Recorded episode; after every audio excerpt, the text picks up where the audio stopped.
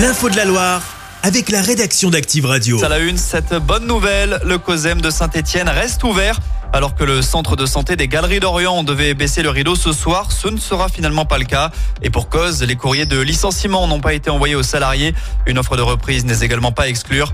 En attendant, les quelques 200 patients quotidiens du site peuvent continuer de réserver leurs rendez-vous médicaux. Prendre le train va coûter encore plus cher. Les tarifs sur les TGV inouïs vont augmenter de 2,6%. Annonce faite par la SNCF qui l'explique notamment par la hausse des coûts, notamment liés à l'électricité. Cette mesure intervient alors que la compagnie a réalisé 1,3 milliard d'euros de bénéfices l'an dernier. Sur les rails, toujours, ça va être la galère. En novembre prochain, SNCF Réseau annonce que la ligne Paris-Lyon sera fermée du samedi 9 au mardi 12 novembre inclus, puisque des travaux vont être réalisés. La ligne la plus fréquentée d'Europe sera ensuite équipée d'un meilleur système de signalisation permettant d'améliorer la régularité et la fiabilité des trains.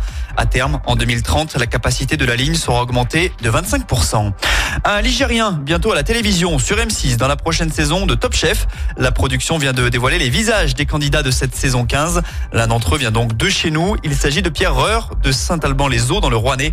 Il est actuellement à la tête de La Tambouille, un restaurant mobile.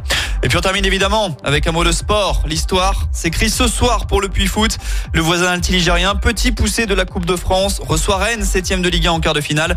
Ce choc se jouera chez nous dans le Chaudron. 30 000 personnes sont attendues pour l'occasion.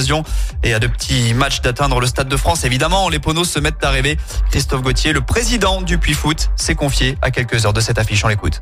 À la certitude, quel que soit le résultat, c'est qu'on va jouer le match. On va le jouer pour proposer des choses parce que c'est dans l'ADN du club et, ce qu'on va proposer au public et ce qu'on propose déjà depuis, depuis des années fait que le public euh, se range derrière nous. Et c'est vrai que depuis, eh ben, en effet, 143 jours, on n'a pas connu la défaite, mais on n'a pas joué Rennes non plus. Et oui, le Rennes, c'est ce soir à 20h45 dans le Chaudron.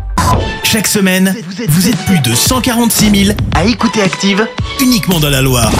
L'actu locale, les matchs de la SSE, les hits, les cadeaux, c'est Active.